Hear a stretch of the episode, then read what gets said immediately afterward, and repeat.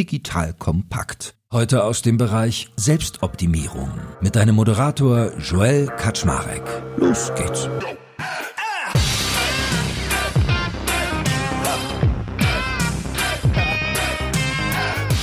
Hallo Leute, mein Name ist Joel Kaczmarek. Ich bin der Geschäftsführer von Digital Kompakt und heute habe ich mich extra frisch geduscht, weil mein lieber Freund Philipp Westermeier ist im Podcast. Auch wenn er mich nicht riechen kann, weil wir remote hier aufnehmen, dachte ich mir, das ist den Anlass wert. Nein, Spaß beiseite. Ich äh, habe heute den Philipp wieder da und wir wollen mal ein bisschen in seine, ja, in seine Erfolgsgeschichte eintauchen aus der menschlichen Perspektive heraus. Das heißt, ich habe ihn gefragt, ob wir uns nicht mal zusammensetzen können, mal so ein bisschen über Lebensführung reden, was eigentlich so seine Vorstellung von Glück und Zufriedenheit ist, was er als Erfolg betrachtet. Und ich glaube, wir werden ihn heute von einer nochmal ganz anderen Seite kennenlernen, als wir ihn ohnehin schon kennen. Er ist ja sehr visibel mit dem, was er tut. Und da bin ich sehr neugierig drauf, weil ich glaube, es wird sehr unterhaltsam und deswegen freue ich mich, dass wir wieder mal ein Stell dich haben. Lieber Philipp, moin moin, schön, dass du nochmal da bist. Moin Joel, danke für die Einladung. Ich habe mir überlegt, ich werde das heutige Gespräch mit einer Frage anfangen, die ich neulich auf YouTube lustigerweise gesehen habe und die ich irgendwie interessant fand. Und zwar lautet die Frage, was glaubst du, was Menschen sehen, wenn sie dich betrachten? Also wie wirst du wahrgenommen von Menschen, die dich von außen anschauen? Boah, ich glaube, ja, am Ende so, sagen wir mal, neutral formuliert, so ein Medien-Internet-Typen. Was würdest du dir wünschen, was Menschen, die dich wahrnehmen, in dir sehen, was vielleicht aber viele gar nicht wissen? Also abseits von irgendwelchen Vanity-Punkten, dass man mich noch als sportlicher empfinden würde, als ich bin oder so, ist gleich halt okay, ja. Aber höre ich so ein bisschen raus, dass dir eigentlich Sichtbarkeit unangenehm ist? Also ist das sozusagen was, was du für deinen Job in Kauf nimmst oder magst du das? Also ich habe es nicht angestrebt, sagen wir mal so. Ich habe jetzt irgendwie das nie für mich dahin optimiert oder mein Berufsleben danach ausgerichtet, sondern ich habe irgendwie Journalismus gearbeitet, schon als Jugendlicher im Sportbereich, weil ich einfach sehr sportaffin bin, Sport, Lokalsport gemacht, da bist jetzt auch nicht irgendwie prominent. Und habe dann irgendwie auf der Verlagsseite eher gearbeitet, also hinter den Kulissen.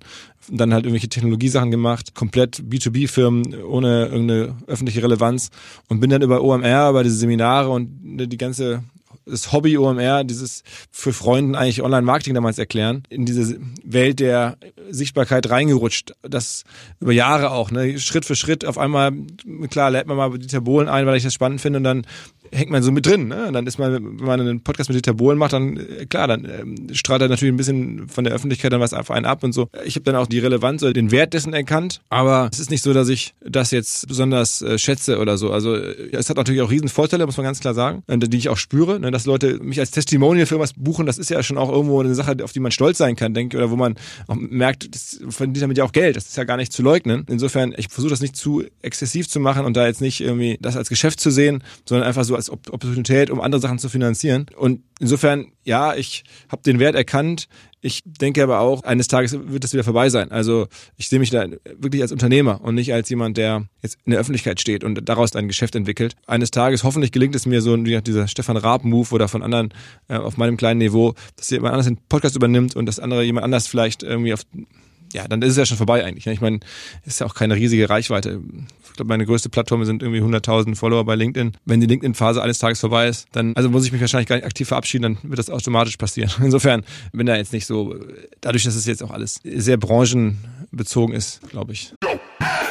Werbung. Aufgepasst! Wenn du ein B2B-Unternehmen bist, möchtest du jetzt deine Sales Pipeline mit neuen B2B-Leads füllen und dafür empfehlen wir dir unseren Partner SalesViewer. SalesViewer lässt sich total einfach erklären. SalesViewer entschlüsselt nämlich Unternehmen, die deine Webseite besuchen und zeigt diese in Klarnamen an. Du und dein Team sehen also ganz genau, wer eure Webseite besucht und wofür sich diese potenziellen KundInnen interessieren. Und dann gibst du einfach Vollgas, denn du kannst diese Unternehmen dann ja zielgenau ansprechen und einfach zu neuen KundInnen machen. Im Marketing und Vertrieb ist das also eine Wahnsinnsunterstützung für die B2B-Lead-Generierung. Deshalb nutzen schon viele Marktführer wie Stepstone, Avato Systems, Spot5, Talon One oder die Vodafone-Tochter Grand Centric SalesViewer und generieren damit täglich neue B2B-Leads. Und wenn das für dich interessant ist, dann teste SalesViewer doch einfach mal kostenlos. Alles, was du dafür wissen möchtest, findest du unter folgender Weiterleitung digitalkompakt.de slash salesviewer. Und wie immer verlinke ich dir das auch auf unserer Sponsorenseite unter digitalkompakt.de slash Sponsoren. Das war's mit dem Werbespot.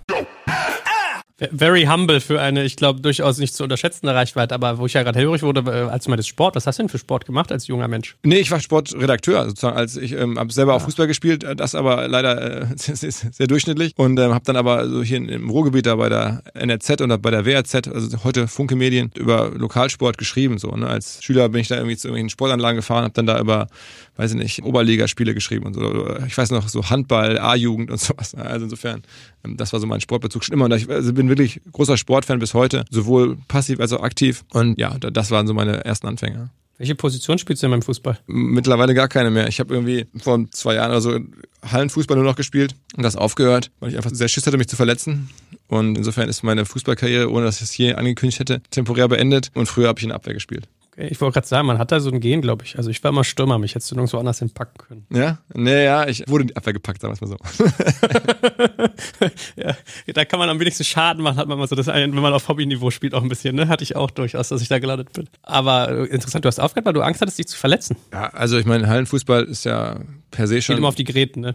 Und vor allem, wir hatten da so eine Runde gehabt über, über Jahre, bestimmt, weiß nicht, 10, 15 Jahre. Da äh, haben da jeden Dienstagabend gespielt gehabt und dann teilweise habe ich noch dann eine andere Runde freitags mittags gespielt gehabt und eigentlich jeden Monat mindestens irgendwer hatte dann irgendwas. Also von Kreuzbandrissen bis zu Achillessehnenrissen bis zu etwas entspannteren Dingen. Und dann dachte ich mir, die Wahrscheinlichkeit, dass es irgendwann jetzt mich mehr trifft, ist einfach so hoch und das war auch eine Phase, viel Berufliches zu tun, hätte einfach wirklich jetzt nicht mehr so gut gepasst, da jetzt wegen, wegen Hallenfußball dann da teilweise ein halbes Jahr nicht laufen zu können. Und dann habe ich gesagt, komm, ey. Es hat mir auch nicht mehr so viel Spaß gemacht wie früher. Aber ich habe es auch gemerkt, als ich jetzt mal wieder gespielt habe, man ist langsam auch alt, ne? Also man zerrt sich schneller, etc., etc.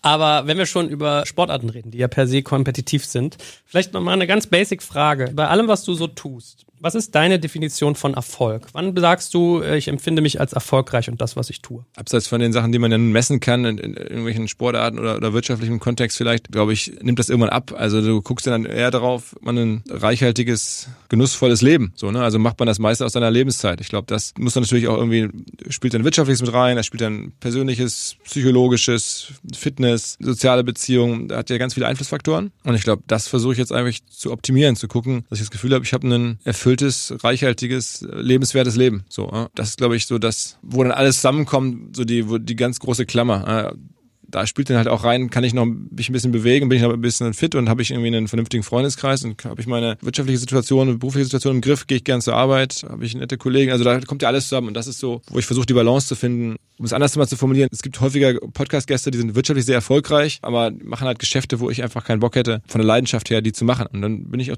überhaupt nicht neidisch und denke, okay, ja, ist deren Business. Da haben die eine Leidenschaft für, ich nicht. Das ist jetzt für die noch lukrativer als, als meine Sachen, aber damit kann ich gut leben. Aber das ist ja schon Erfolg 2.0, hätte ich fast gesagt, oder? Also wenn die Bretter unter den Füßen schon dicker geworden sind, dann kann man sich ja so ein bisschen Maslow'sche Bedürfnispyramide nach oben arbeiten, dann macht man sich so über Balance Gedanken. War das von Anfang an so? Hm. Oder hast du eigentlich an, ursprünglich gedacht, weiß ich nicht, Umsatz ist zum Beispiel ein Ding oder Reichweite oder Bekanntheit oder Impact auf Menschen oder Purpose? Also als ich mich selbstständig gemacht habe vor, weiß ich nicht, 15, 16 Jahren, da war das so, also ich hatte sogar Angst, auch Investorengelder anzunehmen, weil man, dann schuldet man denen gefühlt irgendwie Geld. Damals war das ja noch nicht so wie heute, wo irgendwie Investorengelder reichlichst rausgelegt wurden und so. Das war ja die frühere Phase, wo das auch noch nicht so üblich war. Es gab auch noch nicht so viele VCs und man kannte die wenigen und ich hatte einfach Sorge, wenn ich jetzt Geld annehme, dann stehe ich dann der Schuld und muss de facto Tag und Nacht verfügbar sein, um das irgendwie zurückzubekommen und habe es ja vielleicht auch nicht nur bedingt in der Hand und war auch nicht so selbstbewusst nach dem Motto, natürlich mache ich jetzt hier das nächste Riesending und zahle den, die Investitionssumme locker zurück. Das fehlte uns auch an Selbstbewusstsein und so haben wir eher so ein bisschen vorsichtiger angefangen, Geld zu verdienen, Modelle zu suchen, die sehr, sehr einfach Umsatz erzeugen.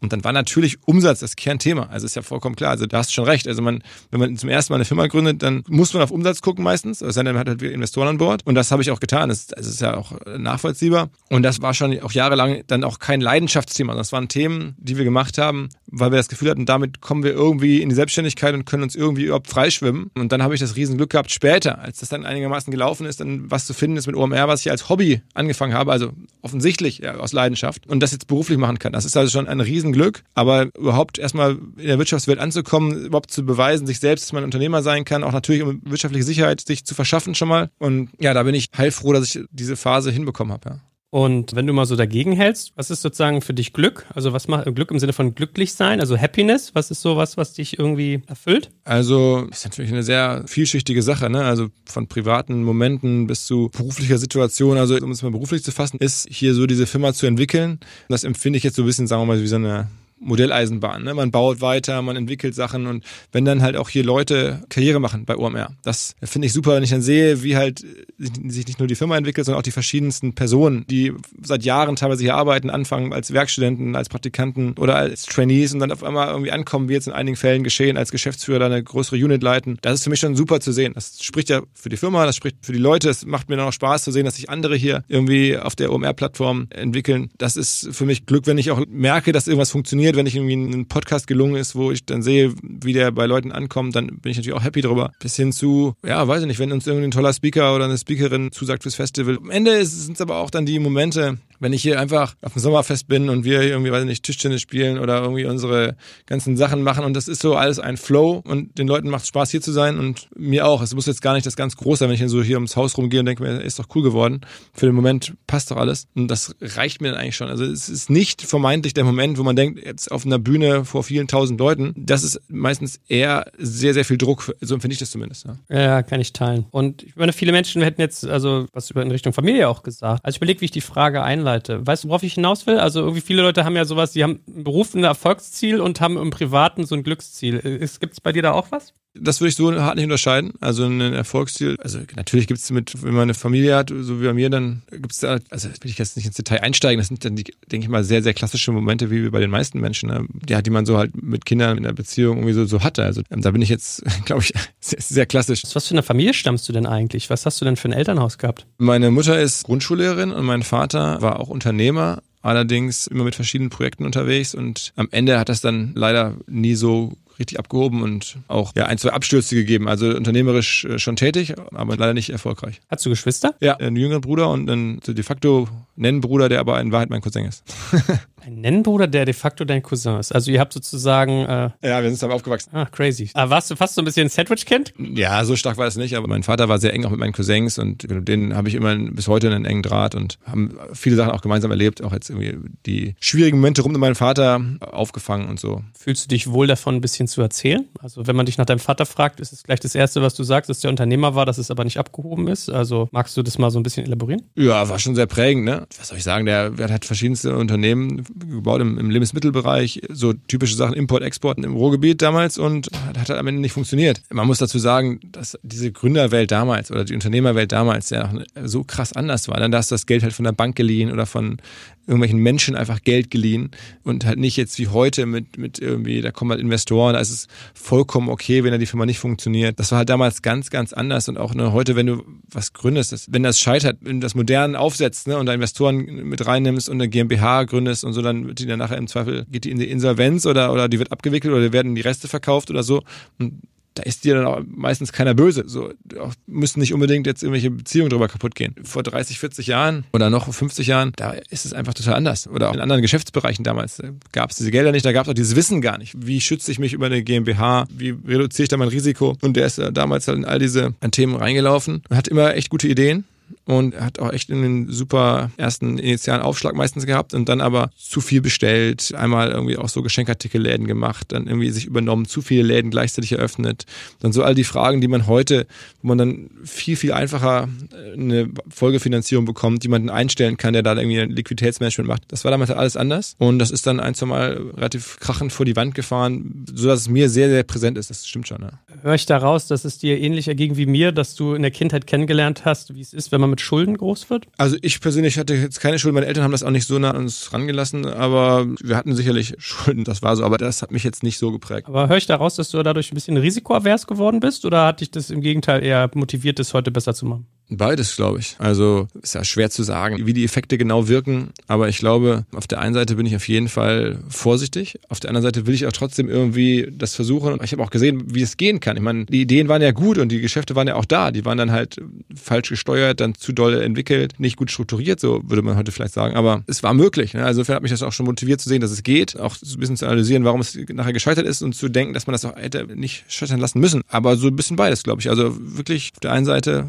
eine gewisse Vorsicht, auf der anderen Seite aber schon auch der Wunsch, es hinzubekommen und die Überzeugung, man kann schon was machen. Also man kann sich auch was trauen und wenn man es dann mit einer gewissen Vorsicht und kaufmännischen Erfahrung macht oder Umfeld macht, mit einem Team macht, dass er gemeinsam darauf aufpasst, dann kann es schon funktionieren. Leben deine Eltern noch und sind die noch zusammen? Nee, die sind nicht mehr zusammen, aber die leben beide noch, ja beide in Essen. Ja. Warst du noch im Elternhaus, als sie sich getrennt haben? Ja. Was macht sowas mit einem? Ehrlicherweise, ich habe das wahrscheinlich auch vieles dann nach all den Jahren ein bisschen verdrängt. Es war aber in der Phase, wo ich jetzt, ich war da glaube ich so 16, 17, das war okay. Es war jetzt nicht irgendwie in der Phase mit drei oder vier oder so, wo es dann halt einen wahrscheinlich noch brutaler erwischt. Aber ist auch eine Frage, wie die das managen und das haben die jetzt insoweit okay gemanagt, auch vom Alter her, dass es mich nicht so stark belastet. Aber ich kann jedenfalls eine Sache sagen, was mir immer sehr, sehr viel gegeben hat, was wirklich für mich prägend war, ist im Verein zu sein. Ich war halt im Fußballverein und das hat mir in meinem Leben sehr viel gebracht, einfach so von Kindheit an, bis ich aus Essen weggezogen bin mit Anfang 20, im Fußballverein gewesen zu sein, weil das ist halt so eine Art ja, soziale Struktur. Ganz viele Leute, verschiedenste Altersklassen, die da so auch ein Freundeskreis irgendwo sind, ein Team sind, miteinander gemeinsam groß geworden sind. Damals bei uns irgendwie Vereinsgastronomie und den verschiedensten Menschen, die in so einem Verein herum sind, von den Eltern, die da viel machen oder irgendwelche Zeugwarten oder irgendwelche anderen Existenzen, die so in so einem Verein irgendwie rumhängen und da jeden Tag im Vereinsheim stehen und am Platz zugucken und so. Diese ganze Welt, die so ein Verein ja häufig hat, die war für mich wahnsinnig hilfreich und hat einfach so auch alle Themen, die es vielleicht in der Jugend irgendwie gibt, immer so ein bisschen aufgefangen und entspannt. Aber wie naiv von mir, du bist für mich so auf Hamburg patentiert, dass ich nicht mal auf die Idee kam, dich zu fragen, wo du eigentlich geboren bist. Du kommst eigentlich aus Essen? Ja. Wie ist es dann zu Hamburg gekommen? Weil es ist ja, ist ja ironisch, du bist ja so gefühlt das Gesicht der Stadt. naja, naja. Zum Studium. Also ich hatte eine Diplomarbeit geschrieben über die Neugründung von Zeitschriften und der Professor damals in Dortmund, hatte die gelesen und fand die gut und ist dann selber als Professor nach Hamburg gegangen an ein neues Institut, ein Teil der Uni Hamburg, die Hamburg Media School. Und das wurde dann neu aufgebaut und hat dann mich gefragt, ob ich mir vorstellen könnte, da auch noch einen Master zu machen. Das würde auch gut passen, so zu Diplomarbeit und so, ging um Medien und ähm, da gäbe es auch Stipendienplätze und sowas und ich könnte mich da mal bewerben. Und dann habe ich das gemacht und dann hat das geklappt. Und dann war ich halt hier in Hamburg, habe da diesen Master Medienwissenschaften, Medienmanagement an der Uni Hamburg, an der Hamburg Media School insbesondere gemacht. Und dann bin ich danach ja äh, zu Gruner und Jahr gegangen und dann war ich sozusagen von der Uni im Job und dann habe ich nebenberuflich, also in der Zeit bei Gruner dann schon angefangen, mit dem Tobias Webseiten zu basteln und zu, zu gucken, was kann man so bauen. Und wenn man einmal dann hier anfängt zu gründen, dann hängt man halt schnell fest. Also das, das wäre doch die Phase gewesen, wo man vielleicht nach Berlin oder woanders hätte gehen können. Aber als dann so die Firma Touch größer wurde, dann ist es ja zu spät, dann, dann kann man nicht mehr so leicht umziehen. Und dann so hat mich diese Phase über die, eigentlich über die Uni hierher gezogen. Ist die Hamburg Media School nicht auch als einziges außer dir und deinem Team an OMR beteiligt? Habe ich das richtig in Erinnerung? Nee, an OMR beteiligt ist sie nicht. Es gibt gemeinsame Formate. Also OMR hat ja angefangen auch als, als ich habe ja erzählt, als Hobby. Und das Hobby war damals, es haben mich halt viele Leute gefragt, ob ich mit Online-Marketing mal helfen könnte. Also so irgendwie kannst du mal vorbei, auf den Kaffee vorbeikommen, mir mal Online-Marketing erklären damals, weil ich da in der Szene schon tätig war mit den Webseiten und so und was wir da halt gemacht haben. Tobias und ich und dann habe ich versucht, den Leuten das zu erklären, aber irgendwann kamen dann halt zu viele Anfragen und habe gesagt, weißt du was, ich kann nicht mehr helfen, aber ich mache jetzt hier so ein Seminar und dann brauchte ich halt Seminarräumlichkeiten und irgendwie einen Partner, der so ein bisschen dem Ganzen ein Gefäß gibt, der Seminaridee und da habe ich den Armin Rott, den Professor, wieder gefragt, ob wir das nicht mit der Hamburg Media School machen wollen und das ist dann entstanden als Seminar und dann sagten die Leute nach einigen Seminaren dann irgendwie, äh, sieht man sich nochmal wieder, gibt es einen Aufbaukurs, was machen wir nochmal jetzt mit der netten Runde und dann hatte ich die Idee halt so einen Kongress zu machen. Den habe ich dann separat gemacht in einer anderen Location. Das war dann damals das erste OMR-Ding und so fing das halt irgendwie an, so als Hobby. Und das Seminar gibt es bis heute. Also Online-Marketing-Camp seit, weiß nicht, 15 Jahren oder so gibt's das und immer noch drei Tage erklären halt Leute aus unserem Umfeld die Grundprinzipien von Online-Marketing. Wo ich so vermutet hatte, was ich mir hätte vorstellen können, ist, ob du in deinem Professor oder vielleicht in der Hamburg Media School auch so Mentoren gefunden hast. War das bei dir im Leben insgesamt so, dass du Menschen hattest, die dich irgendwie na, an die Hand genommen, klingt immer so ein bisschen so wie kleiner Junge, aber weißt vielleicht, was ich meine? Auf jeden Fall. Die dir geholfen haben, Horizonte zu entdecken. Auf jeden Fall. Also, glaube ich, brauchst du auch. Ohne das geht's nicht. Ja? Also ist mein Gefühl. Klar, die Eltern natürlich, aber bei mir fing es an, Gymnasium, Mathelehrer hat das irgendwie mir gut erklärt, warum gerade in Mathe man irgendwie immer irgendwie dran sein sollte. Sonst baut sich, weiß ich noch ganz genau, so ein, so ein Maulwurfshügel auf, der wird dann immer größer und dann kann man irgendwie gar nicht mehr verstehen, worum es geht. Einfach immer dranbleiben, dann ist es nie ein Problem, dann versteht man alles, aber wenn man einmal aussteigt, dann kommt man nie wieder rein in die Mathe-Fragestellung, hat er mir erklärt. Und da hatte ich auch Schiss, dass ich irgendwann in ein paar Jahren halt einfach gar nichts mehr verstehe und alles nachlernen muss. Und dann habe ich irgendwie mich darum gekümmert und der war eigentlich ein sehr, sehr strukturierter, auch relativ strenger Typ so, aber das war echt super. Und dann Fußballverein, Trainer. Auch da bin ich bis heute mit befreundet, war gerade am Wochenende hier zu Besuch in Hamburg, eine Clique aus Essen, haben hier Fußball geguckt, aber da, mein damaliger Coach war auch mit dabei, einfach so, so ein paar Prinzipien, wie es im Team so funktioniert, zu erklären, so auch so eine Sicht zu entwickeln auf die Dinge, auf Leute, die halt immer alleine ins Dribbling gehen und dass man viel besser ist, wenn man abspielt und wenn man irgendwie den Pass sucht und immer zu gucken, was für Spielertypen brauchen wir in der Mannschaft, die auch den Pass suchen und die nicht ins Dribbling gehen. Die, die Sprüche, die man auch kriegt, wenn man dann da irgendwie permanent den Ball verliert und permanent so egomäßig zockt, das hat mich schon irgendwie gezeigt, wie das so funktionieren kann. War dann auch auf dem Niveau damals ein gewisser Erfolg da, Gott sei Dank.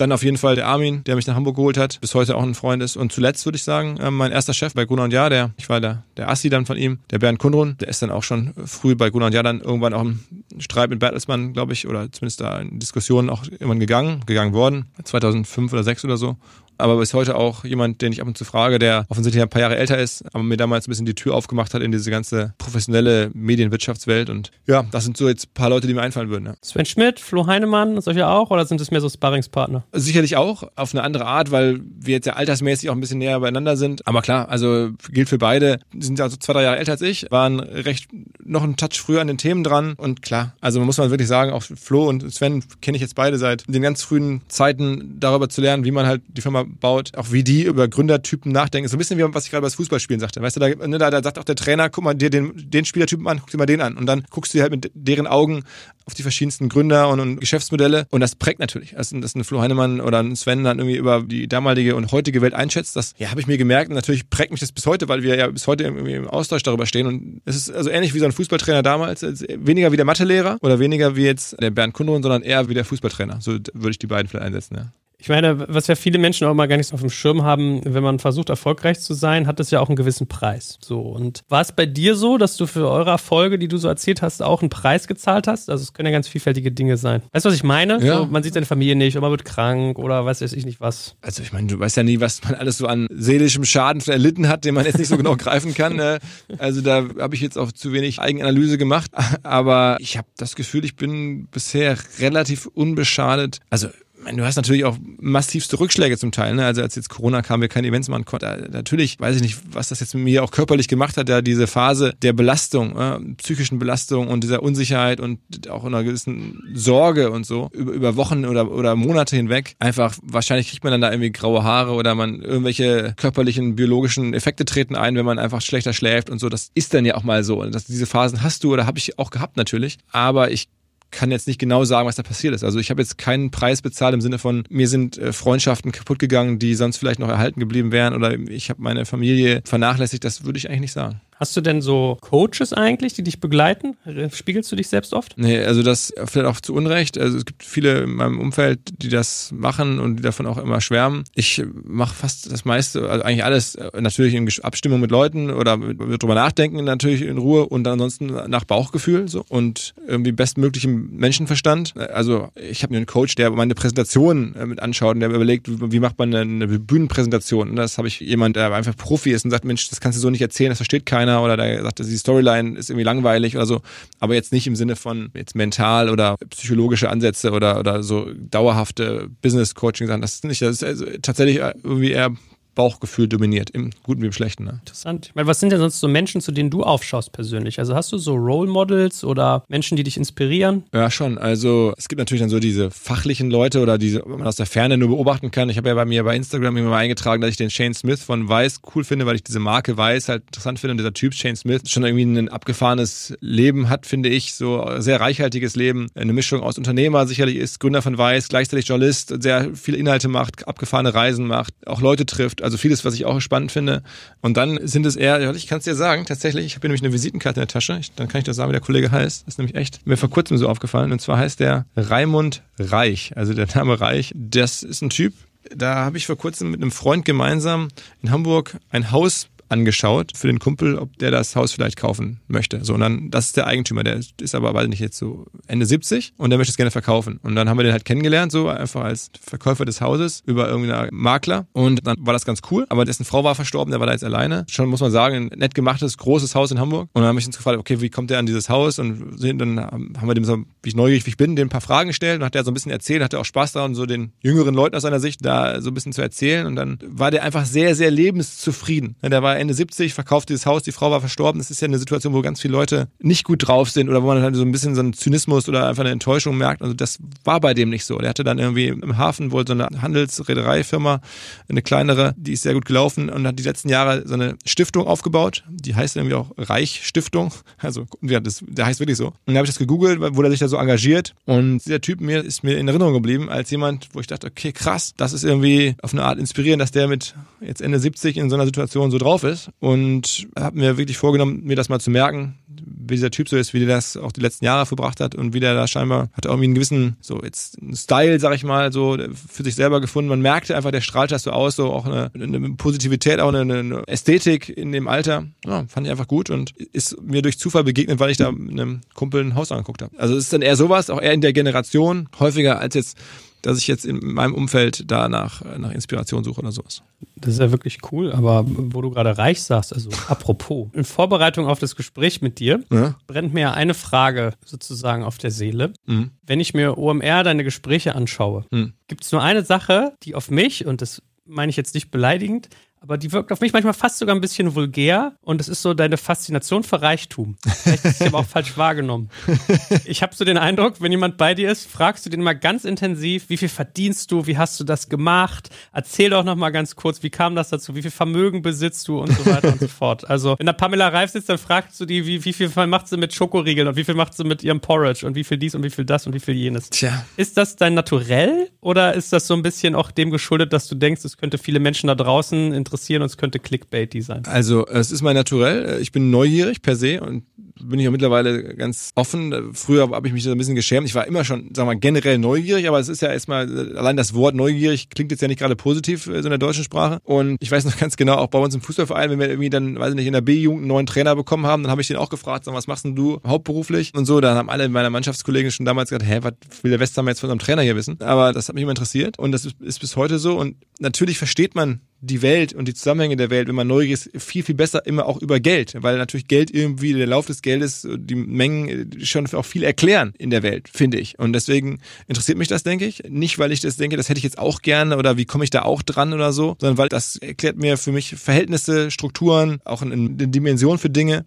Deswegen bin ich daran schon interessiert. Das ist das eine. Und das zweite ist, ich finde, wenn man einen Wirtschaftspodcast macht, dann ist das auch das, was dazugehört. Das ist auch, was die Leute wissen wollen. Mir geht es manchmal selber so, auch wenn ich in Top Zeitschriften oder Artikeln lese über Unternehmer oder über Firmen und es wird dann halt nicht geschrieben, zumindest mal, wie viel die Umsatz machen oder wie profitabel eine Firma ist, dann finde ich das schade. Ja? Und das hätte mich interessiert und ich weiß und ich kriege auch sehr viel Feedback von Leuten, die das halt auch deswegen gut finden, weil ich da, danach frage und weil es denen scheinbar auch so geht. Und so sind diese Dinge zusammengekommen. Also es ist schon ehrlich und authentisch und immer schon so gewesen und es wären Fragen und, und Themen, die mich auch interessieren würden ohne Podcast. Aber ich habe auch so ein bisschen das, den Eindruck, dass viele Leute das auch tatsächlich, obwohl es vielleicht ein bisschen awkward manchmal ist, weil es dann viele Leute am Ende auch interessiert.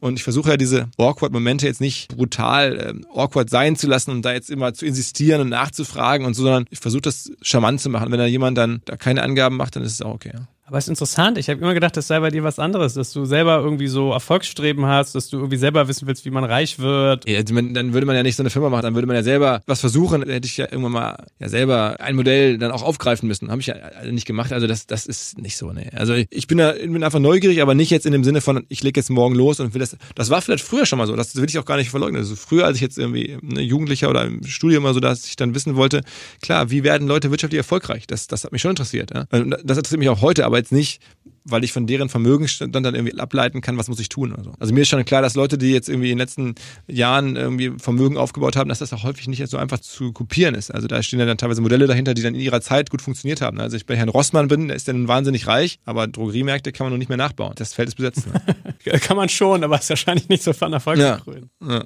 Du machst das so klein. Also ich weiß nicht, was der aktuelle Bewertungsstand bei euch ist, aber der letzte, den ich mal hatte, war, dass OMR irgendwas um die 50 Millionen rangiert hat oder sowas. Also so, wo ich selber völlig buffe, was ich nie gedacht hätte. Vielleicht waren es auch 30, ich weiß es nicht mehr. Aber eine Bewertung in dem Sinne gibt es eigentlich nicht. Also insofern gibt es schon mal vielleicht Meinung, aber es hat noch nie eine Bewertung stattgefunden, weil hat ja niemand investiert oder nie jemand irgendwie Anteile gehandelt oder so. Also insofern, es gibt ja immer wieder mal Leute, die auch mich darauf ansprechen und so, ist ja gar keine Frage. Ist auch fair, ich spreche andere Leute auch auf ihre Firma an, aber hat noch nie eine Bewertung in dem Sinne gegeben. Aber die wäre sicherlich schon mal besser gewesen, mal schlechter, wie sie heute ist. Ja, ich habe mal erzählt bekommen, dass du ihr kurz vor Corona ironischerweise gekauft werden sollte oder ein Angebot auf den Tisch. Ich glaube, wir haben uns damals auch darüber unterhalten. Oder sogar on air mal, wo du dann gesagt hast, äh, du hast gar keine Lust zu verkaufen, weil du dann nicht mehr weißt, was du machen willst und weil eigentlich das hier, was du da tust, so dein Zweck ist. Was sollst du mit 50 ähm, Millionen auf dem Konto versus einem Lebensinhalt? So habe ich das in Erinnerung. Ja, klingt jetzt natürlich nach einem Klischeespruch, den man immer so hört in der ganzen Gründerszene. Aber ja, stimmt, wir wurden immer mal auch angesprochen, auch vor Corona mal angesprochen. Jetzt nicht so, dass ich jetzt irgendwie was nicht unterschreiben können oder wollen, aber die Gespräche gab es immer wieder. Und natürlich, als dann bei Corona erstmal alles drohte abzusaufen oder kaputt zu gehen, dann hat man sich schon gefragt, hätte ich doch mal die Gespräche intensiviert und hätte alles anders sein können, aber so ist es ja immer mit hätte, hätte. Ne? Insofern, heute bin ich froh, dass es, wie es gelaufen ist und immer mal wieder nach wie vor kommt irgendwie bei einem Gespräch mal auf, was hast du denn da vor oder ist auch jemand an der Firma Interesse hat, aber ehrlicherweise meistens auch Leute, die die Firma jetzt gar nicht tiefer greifen können, wie auch, ja, denn ist ja sehr mittlerweile unterschiedliche Bereiche und also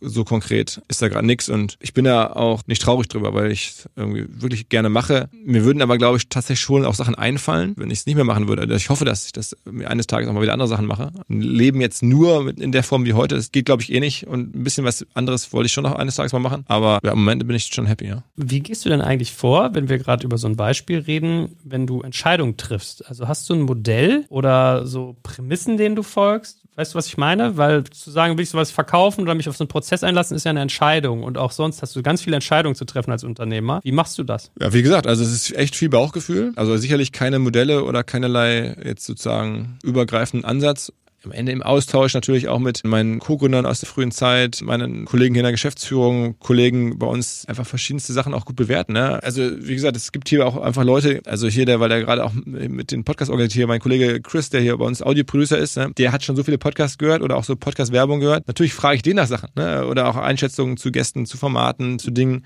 Man baut halt eine Beziehung auf zu vielen Leuten im Umfeld und dann fragt man halt die Leute, die man halt lange kennt und wo man weiß, das hat immer gut funktioniert. Und so haben wir halt hier so, eine, so ein Umfeld, wo dann verschiedensten Fragen gibt es Gott sei Dank immer jemanden, den man damit einbeziehen kann. Ne? Sei es nur, man stellt sich Fragen rund um den OMR-Podcast. Das weiß wahrscheinlich nach mir dann niemand so gut wie der, wie der Kollege, der mit mir das seit Jahren macht. Ne? Und bei anderen Themen, sei es nun Finanzierung der Firma oder sowas oder welche Artikel wir oder welche Menschen wir auf die Bühne stellen sollten, da gehe ich zu Roland. Ne? Du kennst ja Roland Eisenbrand, der ist seit dem zweiten Tag bei uns mit dabei bei OMR. Ähm, seit ich das angefangen habe, Vollzeit zu machen, ist der da als zweiter Mitarbeiter oder so dazugekommen und hat halt schon so viele Menschen auf Bühnen stehen sehen und so viele Reaktionen dazu gesehen, kann keiner eigentlich besser wissen als der. Und dann diskutiere ich mit dem, sollen wir jetzt das so machen und so machen. Und so gibt es bei uns für die verschiedensten Themen immer so, sagen wir mal so Go-To-People, die über die Jahre rangewachsen sind. Ne? Wie gehst du denn eigentlich vor, wenn du ein, also vielleicht ist es ja noch nicht mal Vorstellungsgespräch, was du führst, aber wenn du überlegst, die Schafherde sozusagen zu erweitern, worauf achtest du bei den Menschen? Also das Interessante ist ja, was ab einer gewissen Firmendimension man das halt nicht mehr selber einstellt, sondern dann kommen ja die Effekte, hat man diejenigen eingestellt, die dann wiederum ihrerseits die richtigen einstellen. Insofern bin ich da jetzt nicht mehr für alles verantwortlich oder verantwortlich schon, aber nicht mehr für alles äh, jetzt konkret ausschlaggebend. Ich erinnere mich zum Beispiel an eine Situation, als ich dich besucht habe und dann hast du erzählt, ja, wir haben da ein cooles Podcast-Projekt, das nennen wir jetzt mal nicht on air, weil es ja noch kommt. Das macht bei mir der Florian Rinke, das ist ein richtig genialer Typ, den habe ich dort und dort abgeworben und die Augen haben gestrahlt. Ja, so. ja bin ich ja stolz. Das fand ich so faszinierend. Am Ende, ist, ist, ich habe das vor kurzem in der Diskussion auch irgendwie bei uns intern gesagt, für mich noch immer nach wie vor so, ich erinnere mich noch sehr klar an die Zeiten, als wir eine sehr, sehr kleine Veranstaltung waren, ein Hobby und irgendwie es undenkbar war. Ich hatte mal eine Diskussion damals mit Google, ob die bei uns irgendwie eine Präsenz bekommen können, also im Sinne von damals ein paar Roll-Ups hinstellen. Und dann haben die gesagt, das würden die schon gerne machen und die würden uns im, im Gegenzug ja auch anbieten, dass wir mal bei ihnen die Seminarräume nutzen dürften. So, das war so, also der Deal mit Google war halt so, die dürfen bei uns Rollups hinstellen auf die damalige kleine Event und wir dürfen bei Google dann die Seminarräume nutzen im Gebäude hier in Hamburg. Ja. Und da habe ich gesagt, okay, ja, gut, das wollte ich damals nicht machen, aber das, das war so das Deal-Angebot. Und das war die Zeit. Und heute redest du halt mit den verschiedensten Firmen, äh, Weltkonzernen, die bei uns ja sehr, sehr viel Geld im Sinne von 100.000 Millionen ausgeben. Und ich weiß noch, wie das entstanden ist. Und ich weiß auch noch, wie ich halt Leute angesprochen habe und auch Redakteure und die sagten, ja, bei OMR arbeiten. Ich, keine Ahnung, ich bin jetzt hier bei Gruner und ja, was soll ich jetzt bei OMR? So, ne? Und das ist mir alles halt sehr präsent, diese frühe Phase. Und jetzt zu sehen, dass es halt gelingt, einen Typen, den ich sehr, sehr gut finde, der bei einer großen Regionalzeitung der Rheinischen Post tätig war, dass der zu uns wechselt äh, dass der diesen, diesen Sprung macht, äh, beim Florinke jetzt oder halt auch in anderen Fällen, das ist für viele Leute irgendwie vielleicht jetzt normal, nach dem Motto, ja, ist doch logisch, ist doch vielleicht sogar ein Entwicklungsschritt für den, aber für mich ist es ja noch aus der frühen Phase nicht so klar, äh, dass man diese Leute bekommen kann, dass man diese Partnerschaften schließen kann, weil es halt damals ja nicht so war, ne? dass wir jetzt, weiß nicht, mit Visa und Audi und, und Salesforce und all diesen Riesenfirmen Adobe da agieren. Es fing an mit, dass Google sagte, wir können da vielleicht was machen, weil ihr kriegt ein paar Seminare im Gegenzug. Oder halt, dass kleinere Firmen sagten, wir würden hier auch gerne ein paar Banner hinstellen, kriegst 200 Euro dafür, so.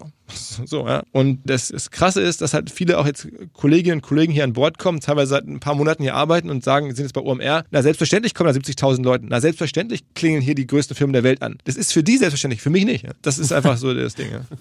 Und was macht die Florian Ringes dieser Welt aus? Also worauf guckst du, wenn du jemanden zu euch holen willst, wenn es dann doch mal du machst? Es ist total schwer, das zu sagen. Also wir machen keine Assessment Center. Es gibt auch die legendären Geschichten, ne, dass hier wichtige Leute, der Vincent Kittmann, der bei uns das, das Podcast-Team mit aufgebaut hat, zentral das ganze Thema Podcast bei uns leitet mit dem Konsti zusammen, dass, dass wir uns kennenlernen und der war damals noch eigentlich Profi-Basketballer und wollte in die Geschäftswelt wechseln und dann haben wir uns einfach über Podcast hören und Basketball unterhalten und dann hat er angefangen und jetzt hat er diese Story hier mitgeschrieben. Es ist einfach häufig ein Bauchgefühl und natürlich frage ich dann mal ein paar Sachen und habe dann auch ein paar Indikatoren, was haben Leute schon gemacht und wie kommen die so rüber und jetzt natürlich nach hunderten von Einstellungen über die Jahre, über die verschiedenen Firmen auch dann, glaube ich, fair ein Bauchgefühl da hoch zu bewerten und nicht mehr zu sagen, ich muss jetzt hier jeden Lebenslauf zerlegen und ganz, ganz, ganz makro formuliert, ist mir das vor kurzem aufgefallen. Es gibt so einen Kabarettisten, den habe ich schon, deswegen weiß ich den Namen, ich glaube Hagen Redmer oder so heißt, mit so langen schwarzen Haaren. Und der hat sich immer lustig gemacht, schon vor Jahren, über den Blick und die Augen von Putin. Da hat irgendwie, wer so guckt, der kann eigentlich angeblich kein guter Mensch sein. Und da habe ich immer gesagt, okay, ob das nicht ein bisschen oberflächlich ist. Aber jetzt mit der ganzen Entwicklung, vielleicht ist ja wirklich so, dass man auch ein bisschen, äh, ja, Leuten auch schon erkennen kann, ob sie zu uns passen oder nicht, von der ganzen Art sich zu geben, vom was haben die für einen Blick? Ich, also gibt da keine Bewertung, aber vielleicht fließt es irgendwie unterbewusst mit ein. Und ich erinnere immer an diesen, ich muss das mal gleich googeln, wie dieser Comedian, dieser Kabarettist, also der auch mal so am Klavier spielt und dann so, so ein bisschen ein Zyniker. Der hat schon vor vielen Jahren immer so seine Sprüche gemacht über diesen bösen Blick von Putin und hat dann jetzt viele Jahre später recht bekommen. Und ich glaube, so umgekehrt gucke ich mir natürlich an, wenn da jetzt jemand strahlt und irgendwie Bock hat und einfach im Termin halt sagt, okay, wenn man uns dann über das Gehalt gesprochen haben, über alle inhaltlichen Sachen gesprochen haben, sagt, okay, dann kann ich dir eigentlich jetzt zusagen. Ja? Natürlich ist das cooler, als wenn jemand sagt, okay, verstanden, dann würde ich jetzt nochmal nach Hause gehen und ich würde mich dann irgendwie in 14 Tagen melden. Dann weiß ich schon, ah, passt nicht so richtig. Ja? Ähm, besser sind die Leute für uns, die sagen, okay, alles klar, wenn das so ist, wenn das so ist, dann machen wir das. Ja? Jobmäßig. Dann weiß ich auch, dann sage ich, okay, alles klar, dann machen wir das. Und wenn dann jemand sagt, ja, lass, uns, lass mich nochmal zwei Wochen überlegen oder lass mich jetzt nochmal, ich melde mich dann nächste Woche, dann ist es auch natürlich vollkommen okay und haben wir auch schon viele von eingestellt, aber es ist nicht das Gleiche so von der Wirkung her, die die Menschen auf einen haben. Ich finde das total charmant, auch total offen, weil äh, ich glaube, du hast da recht, so Mikro-Gesichtsausdrücke oder wie sich auch so ein Gesicht formt, wenn man bestimmte Emotionen immer mit sich rumträgt und so. Ich glaube auch, dass das was macht. Kannst du natürlich nicht jetzt irgendwie richtig bewerten im Sinne von, dass man da jetzt irgendwie eine Score verteilt, aber es fließt ja mit ein so, ne? Mal anderer Bereich noch, was ich mal spannend fände, von dir eigentlich zu verstehen.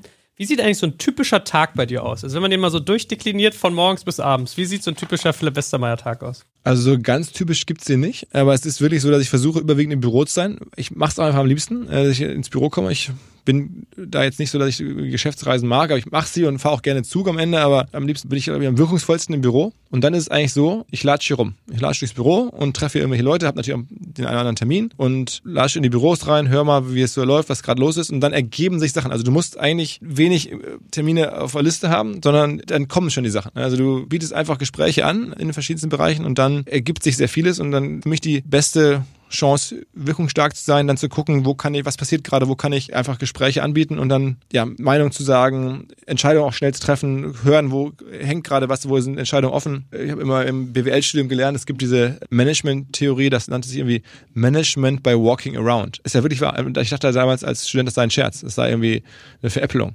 Aber es ist ja wirklich, ich glaube, von einem wichtigen BWL-Professor gibt es da Theorien zu Management by Walking Around. Ich glaube, Porter oder so, I don't know, hat das ja wirklich so bezeichnet und eigentlich trifft es das auch ganz gut. Und mal so wirklich ein bisschen langweilig durchstagniert. Was stehst du zum Beispiel morgens auf? Um sieben, vielleicht sieben. Frühstück? Naja, dann erstmal Kinder oder wenn ich gut, äh, an Tagen, wo ich lange unterwegs war, macht meine Frau das ehrlicherweise. Dann schlafe ich vielleicht bis 20 vor 8 und dann, ja, aber ich sehe dann am meisten eigentlich zu, dass ich in die Firma komme, ja, und dann geht das hier los und habe jetzt keine richtig coole Frühstücksroutine in dem Sinne, ne. Was isst du denn so? Frühstück ist bei mir, ich tue mich so schwer, ein gutes Frühstück zu finden. Äh, Müsli. Äh, also ich versuche mich schon gesund zu ernähren. Das ist jetzt ein bisschen strebermäßig und nerdy, aber also jetzt nicht extrem, aber ich trinke halt Wasser und esse morgens Müsli, ja.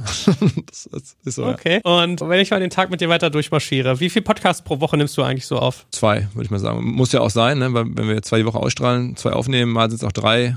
Zwar eine Woche ist nur einer, aber so in dem Dreh, ja. Okay, und du machst viel Management bei Walking Around, hast du gesagt. Mhm. Hast du auch viele so Meetings? Hängst du in vielen inhaltlichen Fragen drin oder bist du mehr noch so Orchestrator inzwischen? Es gibt schon auch Meetings, so, wo man mal länger zusammensitzt mit der, äh, inhaltlich. Wir machen ja Inhalte, ne? also äh, Präsentationen, Artikel und sowas. Da bin ich auch schon, schon auch Filme natürlich inhaltlich dabei, aber ich muss sagen, meine Aufmerksamkeitsspanne leider ist dann so, dass ich auch selber denke, jetzt ein Meeting von zwei Stunden ist einfach maxi, maxi, maximal und eher eine halbe Stunde oder eine Stunde. Aber natürlich gibt's auch Meetings mit Kunden, wo wir dann die Firma vorstellen oder mit dem Kunden brainstormen oder so, da ist es auch mal länger, aber eigentlich gibt's wenige so reguläre Termine und maximal eine Stunde, eher weniger. Und Mittagessen. Muss ich mir das so vorstellen, dass du dich immer mit Leuten triffst und immer umgeben Ja. bist? Oder bist du so einer, der sich das schnell reinschwenkt? Wie ist das bei dir? Also der Klassiker ist, wir sitzen hier direkt äh, neben der Bullerei in Hamburg. äh, Auf dem Hof bei uns ist das Restaurant von den Timelzer, die Bullerei. Und die haben da einen Mittagstisch und da bin ich schon eigentlich Stammgast, muss man fairerweise sagen. Und da ist es auch nicht so wahnsinnig teuer. Also Mittagstisch ist da echt okay und einfach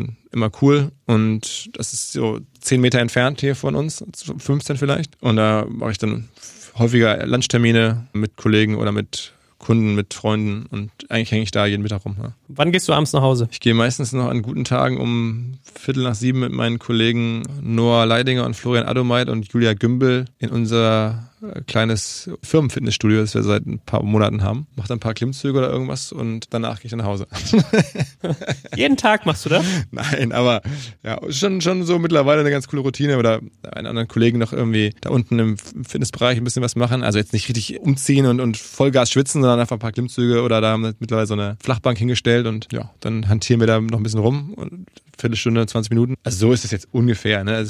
Auch viele Tage, da mache ich das natürlich nicht oder da habe ich noch irgendwie ein Telefonat, auch gerade mit amerikanischen Leuten, jetzt gerade im Vorfeld des Festivals, wo wir auch gerade Speaker ansprechen, da hast du dann häufig die Telefonate mit den jeweiligen Leuten oder deren Managements und so, häufig dann irgendwie halt zu späterer Zeit in Deutschland. Dann bin ich halt noch hier in irgendwelchen Calls, aber also um acht, neun bin ich zu Hause.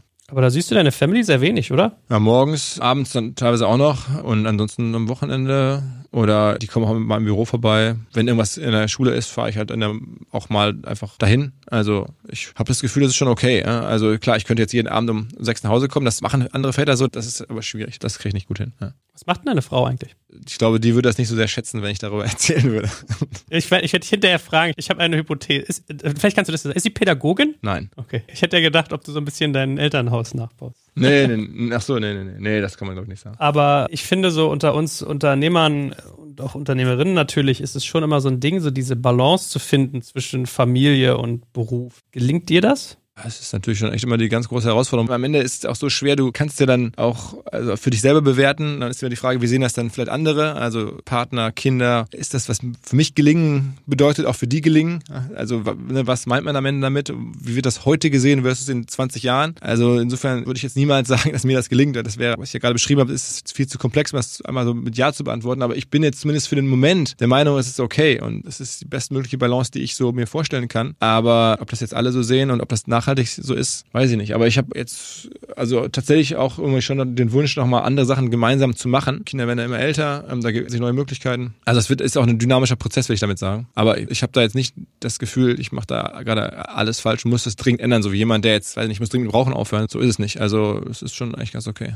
Habt ihr denn ein gutes Unterstützernetzwerk? Also habt ihr auch sowas wie Nannies oder Family Managers, Babysitter, Freunde, Familie, die helfen? Nichts, nichts, nichts Besonderes, nee, gar nichts. Klar gibt's irgendwie Umfeld und Familie und alles, aber also ich bin jetzt nicht der Typ, wir haben jetzt keine Au-pairs oder sowas. Äh, Gibt's ja auch, ne? Viele Bekannte von mir auch oder nutzen das irgendwie. Das machen wir jetzt nicht. Wir wollen es nicht zu sehr vertiefen, weil ich bin immer der Meinung, das gehört sich nicht so in, der, in die Öffentlichkeit gezerrt. Aber eine Frage in Richtung Kinder hätte ich schon an dich. Mhm. Kannst du dir mal überlegen, ob du sie beantworten möchtest. Und das wäre, wie du die fortbildest. Also wie bringst du deinen Kindern so unternehmerische Werte oder auch digitale Kompetenzen bei? Habe ich mir bislang tatsächlich eher anfänglich Gedanken zugemacht. Vor kurzem habe ich auch einen Unternehmer wieder tatsächlich kennengelernt. Also wir waren in einem Ferienhaus und der hatte sein Ferienhaus nebenan, das dem gehörte. Und da habe ich den kennengelernt, weil ich das einfach ein geiles Ferienhaus fand und habe den angesprochen und dann stellte sich heraus, der ist selber erfolgreicher Unternehmer und dann haben wir ein bisschen gesprochen über dies und das und er hat dann auch irgendwie einen Sohn, also der, der war aber 70 oder so, der Mann. Ähm, er erzählte mir dann von seinem Sohn und dass er jetzt überlegt, hier waren wir da in so einem Ostseearm und der überlegte da jetzt auf seinem Grundstück, das war direkt an der Ostsee da gelegen, so einen Stand-Up-Pedal-Verleih aufzumachen. Und ich so, hä? Warum wollen Sie jetzt hier einen Stand-Up-Pedal-Verleih aufmachen? Sie sind doch offensichtlich jetzt hier Eigentümer dieser Ferienimmobilie und irgendwie nach eigenen Angaben jetzt äh, nun sehr erfolgreich gewesen. Er hat mir so seine Lebensgeschichte erzählt. Ähm, er sagte, nee, ich will den ja auch gar nicht für mich aufmachen. Ich will diesen Stand-Up-Pedal-Verleih nur deswegen aufmachen, weil ich jetzt ja das ja einfach kann, weil das mein Grundstück hier ist.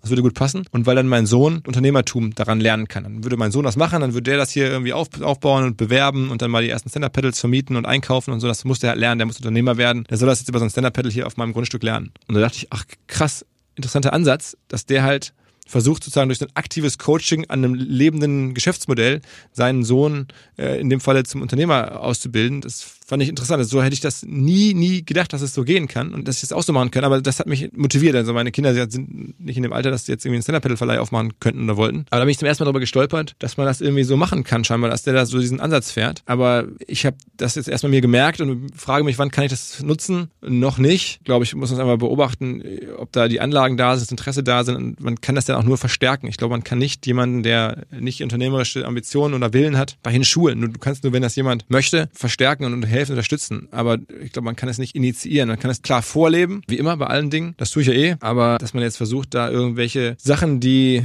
vielleicht gar nicht da sind, zu initiieren. Man kann es alles zeigen und besprechen und so, aber ja, die kriegen es über mich ja auch ein paar Sachen mit und muss man da beobachten. Und wenn, wenn eine Chance da ist, dann würde ich es natürlich gerne verstärken, weil ich glaube, unternehmerisch tun ist schon cool und ermöglicht einem vieles und hat mein Leben sehr, sehr bereichert. Aber, also ich sage mal mit Fußball. Ich würde mich wahnsinnig freuen, wenn mein Sohn guter Fußballer wird. Aber ich glaube, die Leidenschaft, obwohl er gerne Fußball spielt, ist nicht groß genug dafür. Ne? Dann hat er auch häufiger irgendwie mal keinen Bock. Und ich sage mir, jetzt musst du da mal den Ball jonglieren. Lern doch mal den Ball zu jonglieren. Nee, nee, hab ich keinen Bock. So, ne?